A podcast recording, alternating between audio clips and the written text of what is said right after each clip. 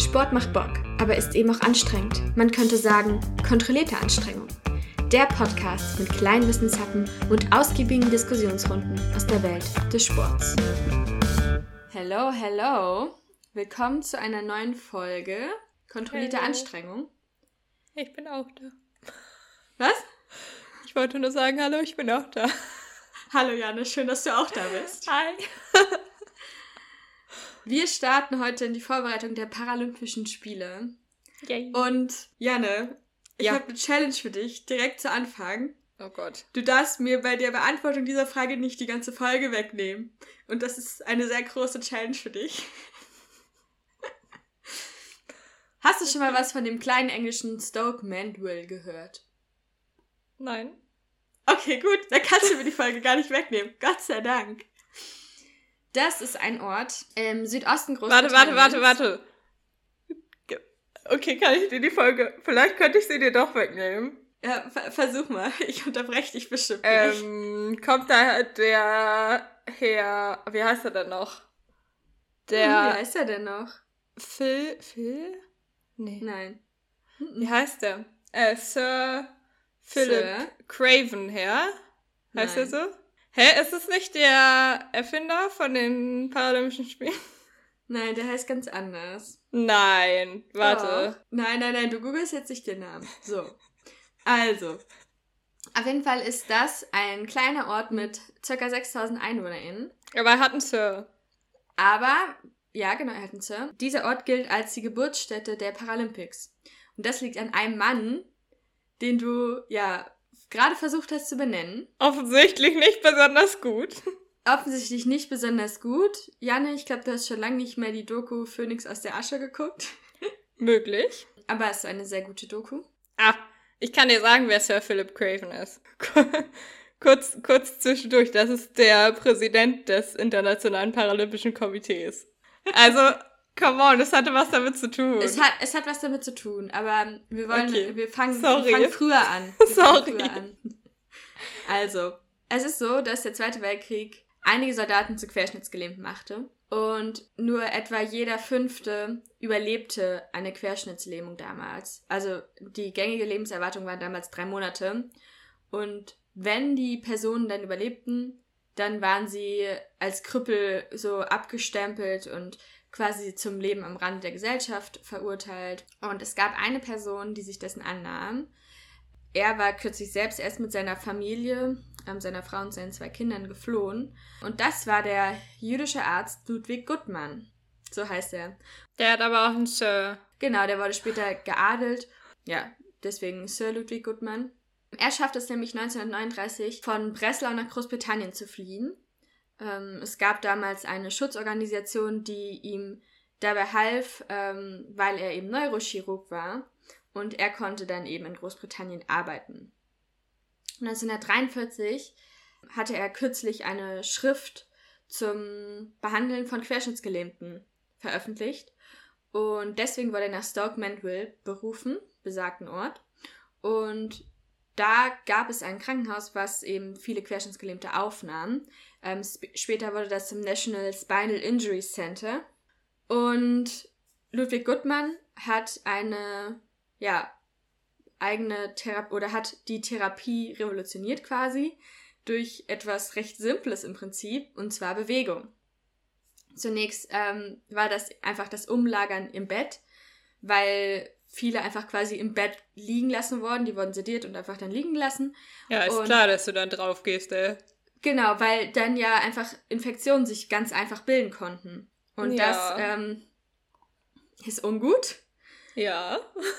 Und deswegen einfach quasi durch das Umlagern hat es schon einiges geholfen.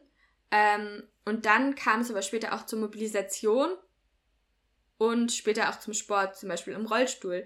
Das trug natürlich zum einen zur körperlichen Fitness bei, aber auch zu positiven psychischen Effekten. Also konnten einfach, einfach wieder ein Leben mit Freude und auch ein Leben mit Würde quasi leben. Wieder einmal Ähm, ein Beweis dafür, wie cool Sport ist. Ja, ja, true. Am 29. Juli 1948 war es dann soweit. Ludwig Guttmann organisierte an dem Tag die ersten Stoke Mandeville Games. Ähm, es war damals der erste Wettbewerb für Athletinnen im Rollstuhl. Es gab 14 Männer und zwei Frauen, die, daran, die daran teilnahmen.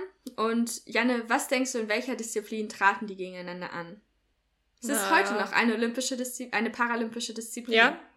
Mhm. Mm, Ich würde sagen, irgendwas werfen. Ja, mit Pfeilen werfen. Ja, siehst du. Bogenschießen. Ach, echt? ja. Ach, krass. Okay, Mhm. cool.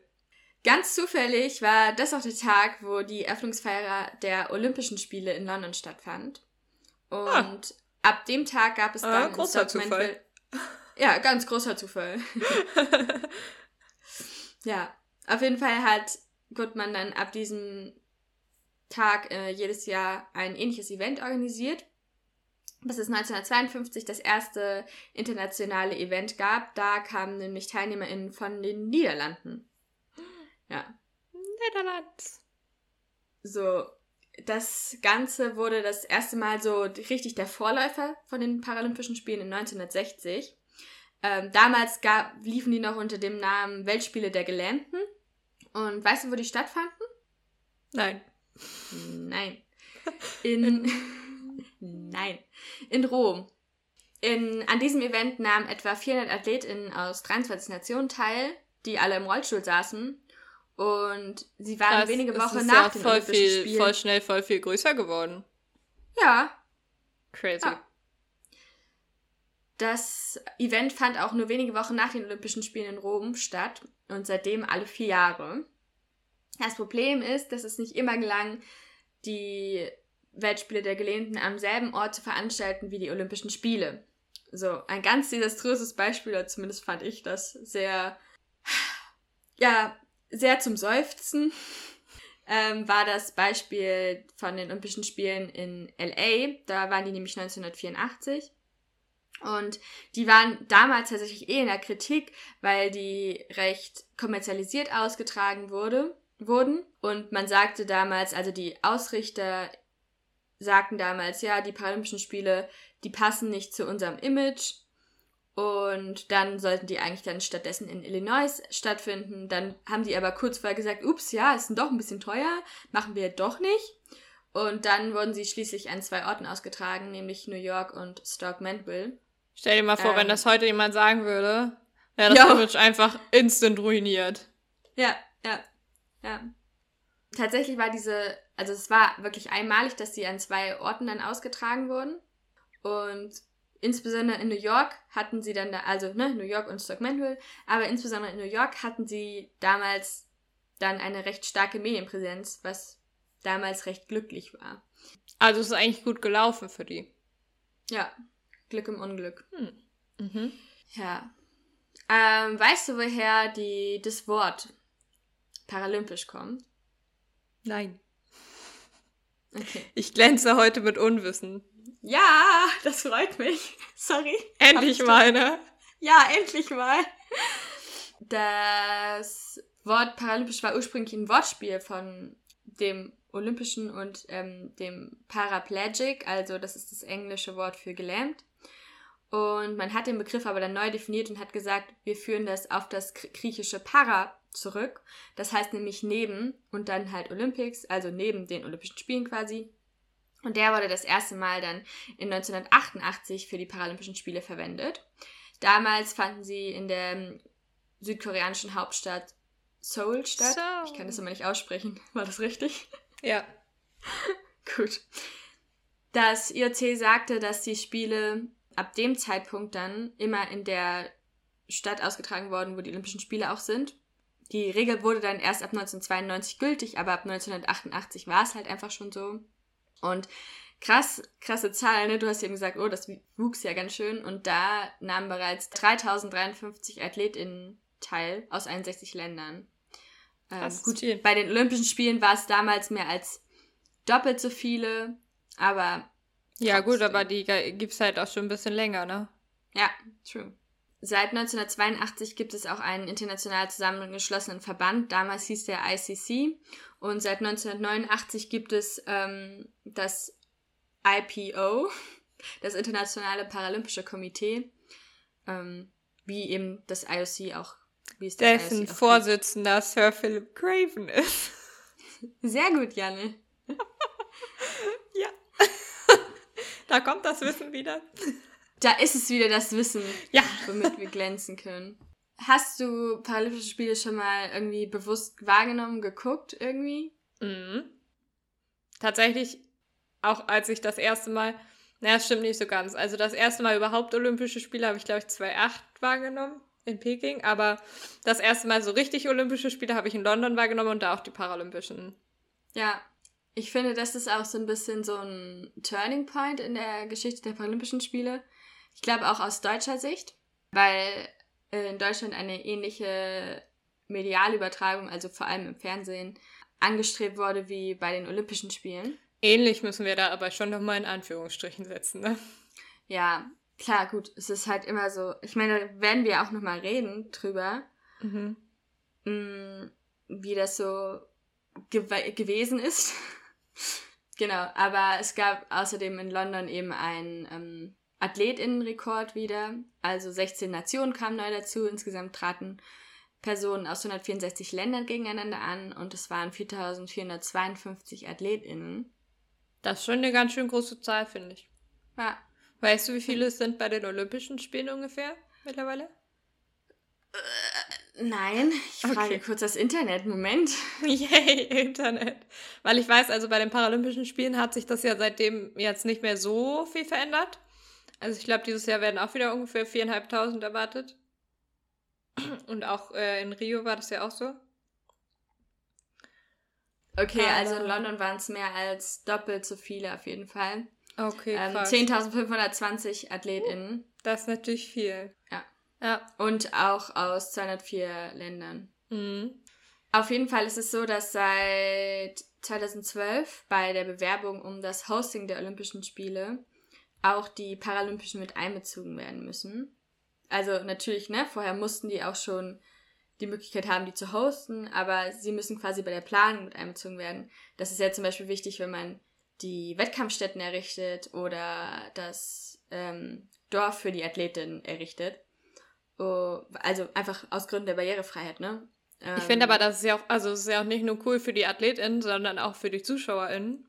Ja, Halt auch bei den Olympischen Spielen, ne? Also, dass es halt überall dann barrierefrei ist. Also, es ist generell auch für eine Stadt einfach cool, wenn man barrierefreie, ähm, so viele barrierefreie Orte dann hat.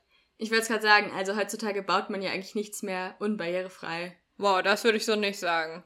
Also, ja, äh, aber wenn man ein neues Gebäude, ja, wahrscheinlich ist es tatsächlich nicht so, aber wenn man ein neues Gebäude errichtet, achtet man doch schon auf Ebenerdigkeit und sowas. ja, oder? aber ich glaube, Aber klar, dass die man- halt man- dann besonders drauf achten, weißt du? Also, Ja, wahrscheinlich auch auf so Maße oder so, dass du. Ja, klar, Ahnung, also normal- erfüllst du In- wahrscheinlich die Minimalstandards und da muss ja aber wirklich, also da wird ja wirklich viel Ja. dann einfach dafür gemacht.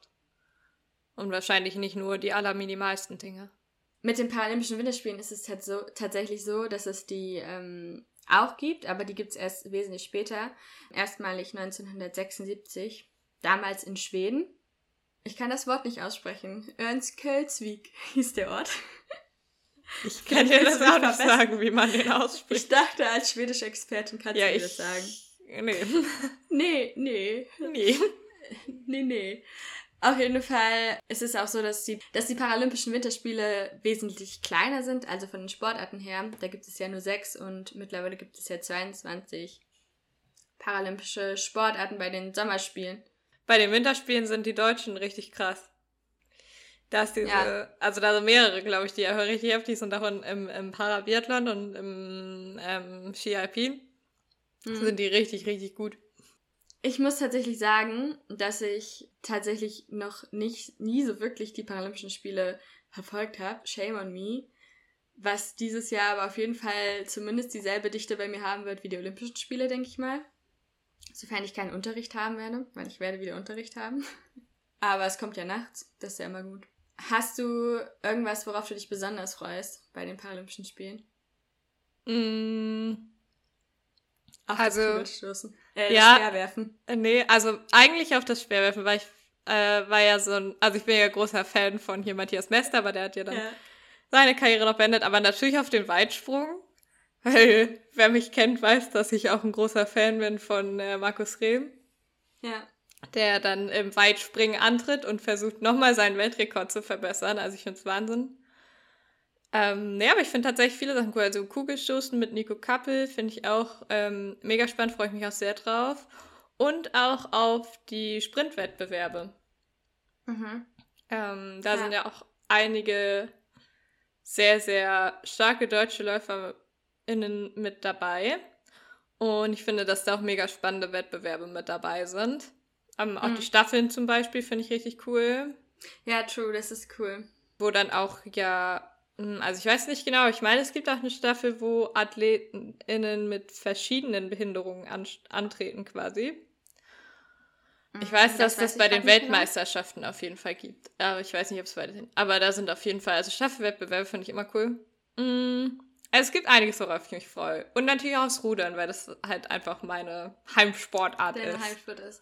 Also Ja. ich bin tatsächlich mega gespannt. Ähm, in der Recherche habe ich das, bin ich das erste Mal auf Goalball gestoßen und das möchte ich unbedingt Das ist cool, ja. Das ist Ja. richtig cool. Und was auch richtig, richtig Spaß macht zu gucken, ist ähm, Rollstuhl-Basketball. Hm? Weil das Ja, immer mega richtig ab, Action ne? ist. Ja, Ja, da geht's richtig genau. ab. Das ist richtig cool. Ja. Ich bin auf jeden Fall gespannt. Also mein Highlight ist sowieso immer Leichtathletik, weil, weiß ich nicht, ich finde das irgendwie am Du bist aber auch in der Leichtathletik zu Hause, ne? Ja, ich, ich, ich muss auch sagen, auch während Olympia habe ich ja jetzt viel auch so Sport angeguckt, wie, keine Ahnung, das schaltet man einfach mal in so einen Wettbewerb Schießen oder so, egal ob es Ja. jetzt Bogenschießen ist oder, wie heißt das, äh, Luftfeuerpistole oder so. Auf jeden Fall denke ich mir so, das ist viel zu spannend. Oder auch, weil, weil es, es ist einfach viel zu spannend, weil es muss einfach in dieser Sekunde perfekt sitzen. Und ich denke mir so, Ja. Leute, lauft einfach 10.000 Meter. Da könnt ihr doch noch, da, da habt ihr ganz viel Zeit. Da habt ihr viel Zeit, um irgendwas falsch zu machen oder wieder richtig zu machen. Aber das ist einfach so der Bruchteil einer Sekunde. Du musst einfach abliefern. Auch, oder Ja. auch beim Werfen, auch in der Leichtathletik, ich mir auch so, Bro, du, du, du, du wirfst so einen Diskus oder so eine Kugel stößt du. Eieiei. Das ist schon größten Ja. Respekt vor diesen Menschen, weil, ach, ja, Ja, du trainierst so viel und dann hast du einfach so, so kurz Zeit, um das zu machen. Trainierst halt einfach vier Jahre lang Ja, und dann hast du einfach irgendwie Pech oder so, es aber nicht sitzt. ja. Aber worauf Naja. ich mich auch freue, tatsächlich sehr bei den Paralympischen Spielen, ist äh, das Schwimmen. Mhm. Beim Schwimmen sind ja auch einige richtig, richtig, richtig krasse deutsche SchwimmerInnen mit dabei. Ja, Da bin ich richtig gespannt drauf. Da freue ich mich auch mega drauf. Und das ganz stimmt. lustig ähm, ist auch, dass es ein Brüderpaar gibt. Der ist nämlich der Ole Braunschweig. Der ist, also es ist ein deutsches Brüderpaar und Ole Braunschweig ist bei den Olympischen Spielen jetzt im Schwimmen angetreten und ähm, sein Bruder, der tritt jetzt an Malte bei den äh, Paralympischen Spielen im Schwimmen. Ach ja, das war Richtig cool. Mega Ja. cool. Also große Empfehlung, die Schwimmwettkämpfe. Ja, ich Ah, generell. Also ich glaube, da sind wieder mega viele spannende Sachen mit dabei. Und ich finde, also ich hatte es jetzt bei den Olympischen Spielen und bei den Paralympischen Spielen wird es auch sein, dass man einfach super viel über die Sportarten lernt, mit denen man halt normalerweise einfach nicht Ja. so viel zu tun hat. Genau, ja. Das finde ich so auch viele immer das Schöne. Hat. Ja. Ich freue mich auf jeden Fall sehr drauf. Genau, weißt du, worauf ich mich auch noch freue? Na? Auf die nächste Challenge. Wenn diese Folge läuft, da sind wir gerade in einem kleinen Ort irgendwo an der Küste in Norwegen. Ja. Und Janne, die Challenge für dich ist, dass du ein paar Audiosnippets auf einer unserer Wanderungen aufnimmst und dass wir eine Folge über eine unserer Wanderungen machen. Ähm, zu einem besonderen Ort. Keine Ahnung, welcher Ort das sein wird. Aber ich denke, wir werden da auf jeden Fall einen finden. Ähm, und es ist quasi ein Audio-Log. Gibt es schon nicht nur Vlogs, sondern A-Logs. Wenn wir verschollen gehen, dann könnt ihr das euch anhören. genau. Spielt dies auf unserer Beerdigung, Scherz. Entschuldigung. Okay. Ähm, ja, es wird schon wieder albern hier, aber genau. Das ist auf jeden Fall deine Challenge. Ja. Und ich freue mich darauf, was wir so erleben werden. Ich bin sehr gespannt. Freut euch auf eine absolute Laberfolge dann. Ja, total. Wo wir über alles Naja. wahrscheinlich labern. Alles. Ja, darauf freue ich mich auch. Ja, in diesem Sinne, Dann viel Spaß. Und nächste Woche wieder wahrscheinlich. ja, bis dahin. Ciao. Ciao.